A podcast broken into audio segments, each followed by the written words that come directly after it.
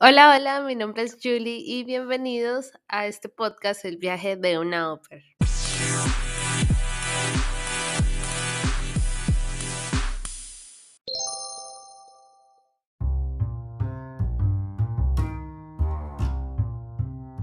Hola a todos, muchas gracias por estar en este nuevo episodio del viaje de una Auper. El día de hoy eh, les cuento que estoy muy emocionada, muy agradecida porque por fin pude concretar la entrevista con mi amiga Isela. Ella es colombiana, ella actualmente es ópera aquí en Estados Unidos y em, después de ya unos mesecitos pudimos hacer esto, así que hice te doy la bienvenida a este programa. ¿Cómo estás? Hola Julie, muchas gracias. Emocionada también. Ya era hora de que se nos diera la oportunidad. y, eso que casi no la logramos, pero aquí estamos a las nueve y media de la noche.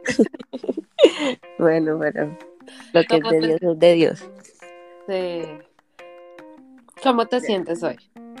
Pues bien, hoy fue un día un poco pesado, un día de esos que se trabaja nueve horas, pero pues todo bien, gracias a Dios. Se pudo cumplir la misión. ¿En qué horario te tocó trabajar hoy? Pues hoy empecé a trabajar desde las siete y media em, y terminé de trabajar a las cuatro.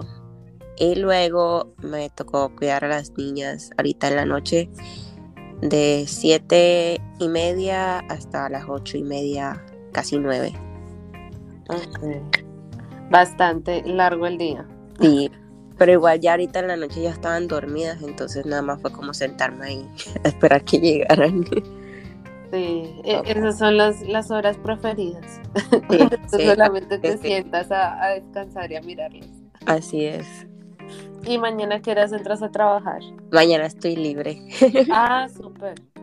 Sí, mi, mi mamá no trabaja mañana, entonces me dio el día libre también. Ay, qué bendición. Así es. Es que ellos son, la verdad es que son muy buena gente conmigo. Bueno. Una buena familia. Antes de profundizar, quisiera preguntarte, cuéntame de ti, qué hacías en Colombia, ¿Cómo era tu vida en Colombia? Ok. pues antes de venir, yo llegué acá justo cuando empezaron a repartir las vacunas. O sea, yo pasé cuarentena antes de venirme en Colombia. Estaba trabajando en una empresa pequeña eh, haciendo recursos humanos. Yo soy psicóloga. Entonces, eh, duré en la empresa trabajando un año y cuatro meses un año y cuatro meses en los que no era feliz. Porque pues era un trabajo bastante mal pago y sentía que no, no era lo suficientemente exigente para mí y que estaba desperdiciando mi potencial en esa empresa. Pero pues estaba tratando de ganar por lo que uno quiere la experiencia al, al empezar. Pues me gradué en el 2019 y pues ya nada más tengo ese año de experiencia. Eh, cuando estaba en Colombia, estaba con mi novio, tenía mi novio allá. Y ya decidí venirme pues porque ya estaba muy aburrida y todo.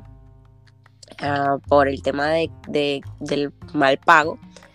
Y porque siempre quise pues vivir la experiencia de Oper. Entonces fue como ya, ya abrieron las fronteras después de COVID. Yo dije, bueno, esta es mi oportunidad, me voy, chao, y me vine. Bueno, ¿con qué agencia te viniste para, para Estados ah, Unidos? Con Cultural Care. ¿Cómo te fue con Cultural Care? La verdad siento que a mí me fue bastante bien. Pues he escuchado historias muy malas, pero yo no siento que a mí la empresa me haya fallado. Pues aparte de pues las mentiras, no mentiras, de cómo le disfrazan a uno un poco el programa, siento que a mí como tal la empresa no me ha fallado, como que en los casos, en los dos rematch que yo he hecho, por cierto. Eh, a mí la empresa me apoyó bastante y siempre estuvieron como pendiente de mí. Sí. Pero pues como todo no es perfecto. En sí yo considero que pues la experiencia con la empresa no ha sido mala. porque pues a mí me han apoyado y, no he tenido una mala experiencia con ellos. Súper, tú llegaste aquí eh, la primera vez a New Jersey. Sí, mi primera familia. Oh. Mi, primera familia fue aquí en New Jersey. Eh, y duré con ellos seis meses. Háblanos un poquito acerca de que... Bueno, pues cuando yo llegué, cuando yo hice mi proceso como au pair, apenas estaba empezando a, empezando a repartir las vacunas, como te estaba diciendo. Sí. Eh, entonces muy pocas familias estaban interesados en traer a alguien de afuera del país para acá. Entonces las oportunidades de encontrar como que una familia así perfecta como yo me la pintaba se habían visto demasiado reducidas, por lo que yo tuve que bajar un poco mis expectativas. Entonces me vine para New Jersey con una familia que no me daba carro, lo cual es una locura porque en New Jersey si no tienes carro pues estás bastante mal, no tienes como moverte y es muy complicado el sistema de transporte público en New Jersey. Entonces, para empezar, eso es el primer detalle. Eh, la habitación en la que yo estaba no me gustaba, era muy chiquita, tenía que compartir el baño y esos detalles como que superficiales, que, que uno como que es, bueno, esto lo puedo dejar pasar aunque lo del carro no sea tan superficial, pero yo dije en ese momento, bueno, lo, se, puede mientras me acostumbro, decía yo, no sé. Entonces, pues ya llegando aquí, la verdad es que empecé la experiencia súper bien, los niños pues eran muy tranquilos, no eran de esos niños que te hacen berrinche, ni te gritan, ni nada, eran muy bien portados, la verdad es que se, se comportaban demasiado bien. Eh, pero me di cuenta que era porque los papás eran bastante mano firme con los niños. Y a mano firme me refiero a que lo llevaban a el abuso físico con los niños. Ok. Los, los castigaban con, con, golpes. Entonces, eh, pues los niños sí respondían a eso, pero obviamente Tú sabes que cuando un niño responde a esa situación, eh, cuando un niño se comporta bien por esa situación, es más por el miedo que realmente por el hecho de que entienda que lo que hace está mal. Entonces como que son cosas que me contrariaban un poco también dentro de la casa. Eh, pero bueno, yo mis primeros meses los pasé súper bien, yo me llevaba muy bien con la, con la Hosmod pero ellos empezaron a tener algunos problemas financieros, por lo que decidieron que la señora que hacía la limpieza en la casa la iban a tener que, que suspender porque pues no podían seguirle pagando. Entonces, a partir de esa decisión, ellos también tomaron la decisión de que esas responsabilidades que la señora de la limpieza hacía iban a ser ahora encargadas para mí. Entonces eh, me colocaron en el horario, el día lunes tienes que limpiar el basement, el día martes tienes que limpiar la cocina, el día miércoles tienes que limpiar el baño. Y así todos los días me colocaban una habitación diferente de la casa. Ese, cuando yo vi ese correo, porque me lo mandaron por correo, ni siquiera me lo dijeron de frente. Cuando yo ese correo se lo reenvié a mi el CC. Y ella me dijo que pues definitivamente esas no son responsabilidades de una au Y mucho menos esa es la forma para pedirlo si se trataba como de un favor porque soy parte de la familia o lo que sea que ellos quisieran decir, ¿no? Sí. Entonces, eh, mi LCC, pues gracias a Dios, me apoyó bastante en esa parte. Y eh, habló con la familia, se puso firme con ellos y les dijo que no, que esas responsabilidades no eran para mí y que ellos tenían que entender que así eran las reglas del programa. A partir de esa situación, pues mi relación con la Host Family cambió completamente Yo nunca tuve muy buen contacto con el señor, pero a partir de ese momento ese señor me ignoraba cada vez que me veía, me hacía mala cara cuando yo entraba a cualquier habitación que él estuviera y prácticamente me hacía sentir como un bicho extraño en su casa que no pertenecía. Eh, y la relación con la señora también cambió muchísimo, pero ella sí nunca me hizo como sentir tan incómoda como él hasta un día, que fue el día que tomé la decisión de hacer rematch, que yo estaba trabajando con los niños en el basement y ellos me habían regalado una caja de uvas pasas. Esta historia siempre la cuento porque es que de verdad fue muy traumático para mí. Sí. Em, yo me estaba comiendo mis uvas pasas que ellos me habían regalado. Eh, las uvas pasas se las habían dado a ellos del Community Bank of Food de New Jersey y ellos me la dieron a mí. Yo me las estaba comiendo y cuando ya las, casi las terminaba me di cuenta que al final de la caja, la caja tenía gusanos. Para mí fue súper chocante ver eso. Entonces subí corriendo las escaleras de donde estaba, yo estaba en el basement. Entré a la casa, le mostré a mi husband que la caja tenía gusanos, tiré la caja y me fui al baño a vomitar. Sí. Eh, pero, o sea, de la impresión y de las que yo tenía, yo quería vomitar, pero no podía. Entonces, yo lo que hice fue ponerme el dedo en la garganta, tratar de vomitar. A lo que la husband se da cuenta, me mira y me dice que soy una ridícula, que quién sabe cuántos gusanos no me habré comido en mi vida para que yo ande haciendo esas ridiculeces de querer vomitar lo que me acababa de comer. Ay, no, qué señora tan loca. Entonces, ese día para mí fue como muy humillante y yo tomé la decisión de que pues no quería estar más en esa casa, pues aparte de todas las situaciones que ya estaban pasando, de que ya estaba incómoda por todo el tema de lo de la limpieza, ahora me van a salir con esta situación que le añadió como una presión extra a todo lo que ya estaba pasando. Yo de verdad que sentí que tenía que salir corriendo. Claramente, claramente, o sea, no, no se hace, uno no tiene por qué aguantar esas cosas. Exactamente. Entonces, pues ese mismo día les dije que quería hacer rematch y me fui de la casa el siguiente viernes, eso fue como un lunes y yo me fui a la casa el viernes. Eh, la agencia quería que me quedara las dos semanas de rematch en la casa, pero yo me, me, fui, me fui de la casa de una amiga y me quedé a dormir dos días en su casa con su whole family. Gracias a Dios ellos me recibieron muy bien.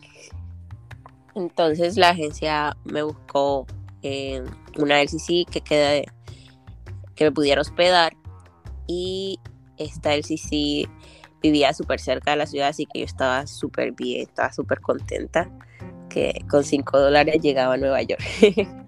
Ay. de mis dos semanas de rima allá. ¿Y qué te dijo la LCC?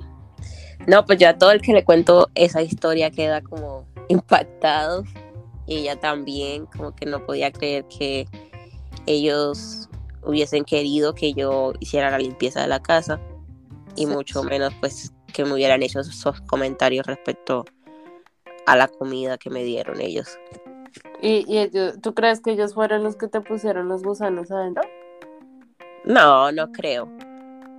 Pero creo que sí sabían que no era de muy buena calidad la comida, las uvas pasas. Sí. No creo que creo que ellos sabían que ya sabían que tenía gusanos muy viejos, ya estaban muy viejos. No que tenían gusanos, pero sí que estaban muy viejas. Sí. Ay, no, qué terrible. Terrible eso, ¿sabes?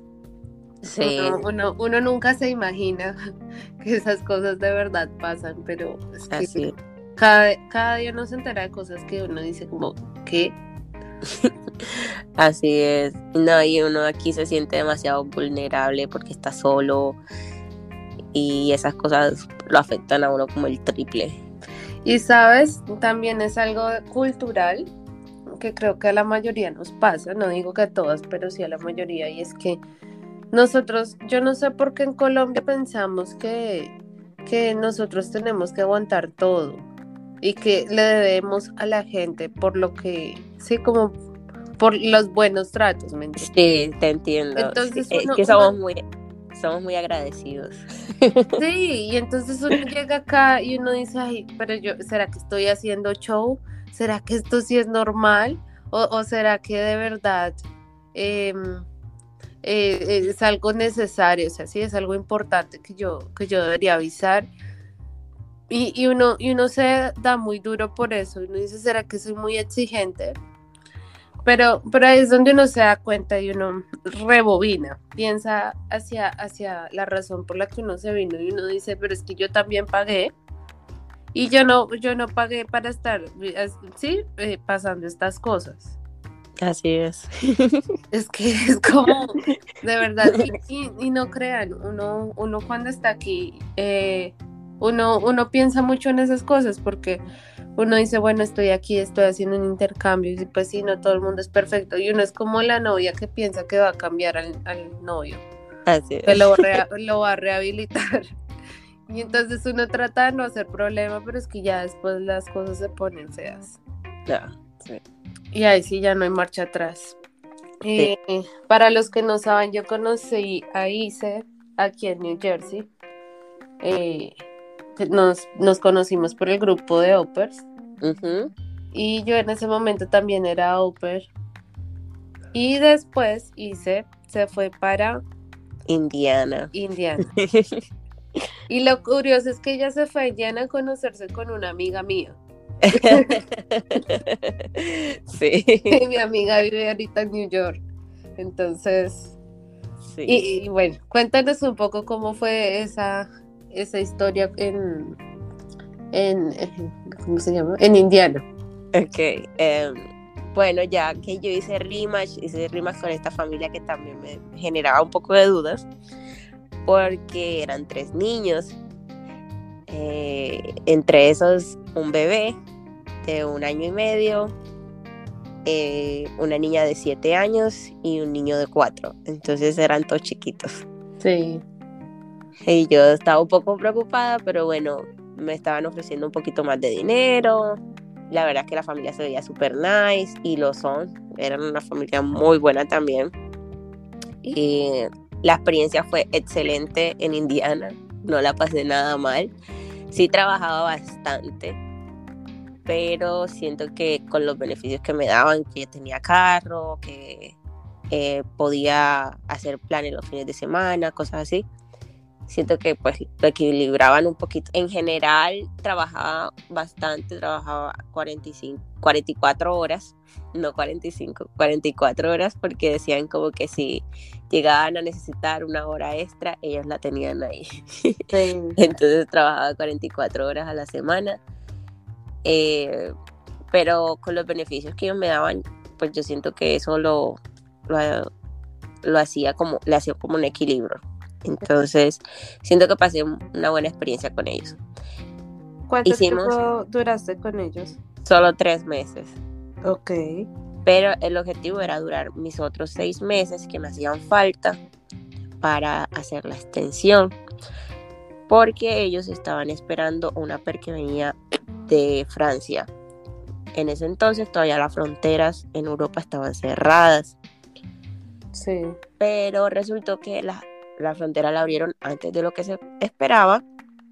Entonces la muchacha necesitaba como que tener ya todo listo para venirse. Y entonces ellos me pidieron que hiciéramos rematch para que ella pudiera venir, ya que la habían estado esperando por casi dos años. Oh my God. Entonces fue como que, bueno, me tocó empacar nuevamente. Sí.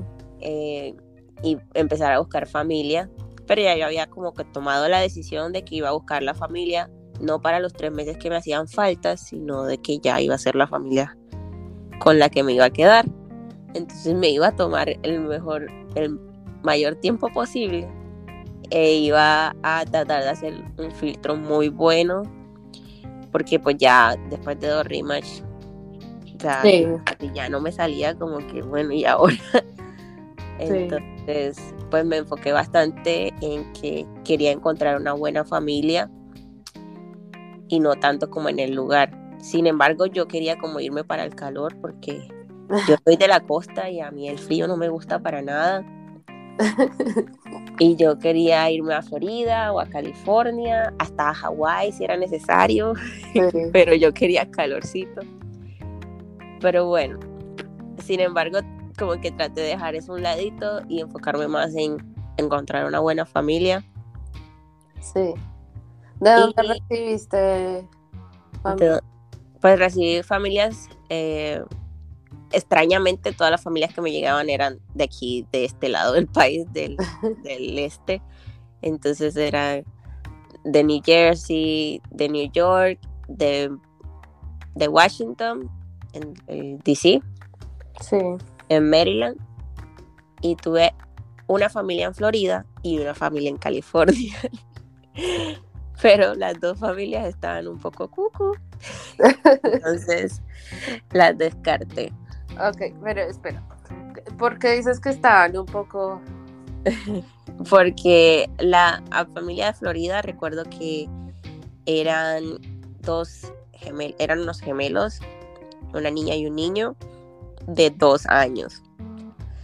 Y la señora era un poquito obsesiva con la limpieza, se le notaba como que le gustaba todo impecable, que desinfectaran los juguetes, que desinfectaran la mesa.